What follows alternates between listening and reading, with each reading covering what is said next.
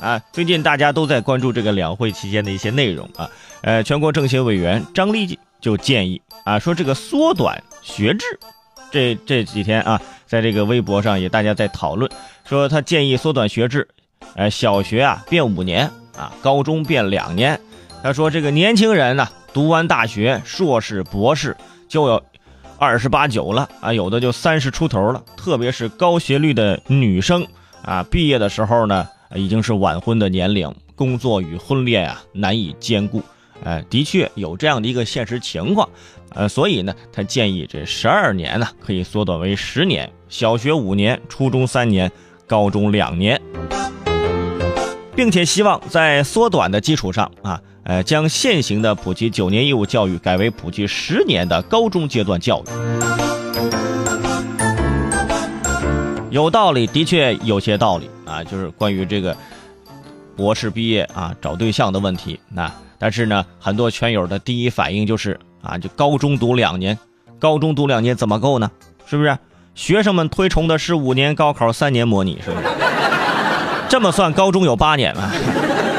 你想一想，如果高中只有两年，在高中的第一个暑假，老师就会语重心长的跟同学们说：“同学们。”这是你们最后一个暑假了，明年的这个时候，你们已经高考结束了，是不是？没有一点点防备，也没有一丝丝顾虑，高考就这样的出现，紧接着就是倒计时一百天 其实，在近三年啊，这个全国的这个这个两会期间啊，每年都会有代表委员提出这样的意见，呃，然后呢，每次讨论后呢，呃，就没有然后了。因为据联合国教科文组织的一个调查，全世界一百九十九个样本国家和地区，十年学制的只有十个，仅占百分之五；而实行十二年学制和十三年学制的学这个国家呢，占了百分之七十七。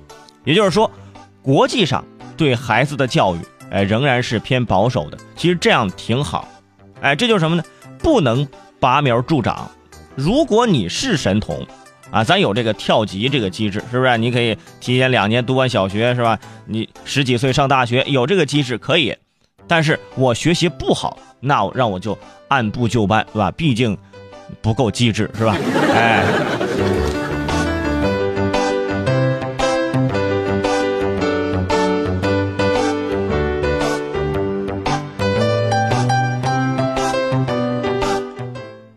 有好友在微信平台留言了，说伟盛啊，跳级跳级这个不太常见，我身边很多人留级。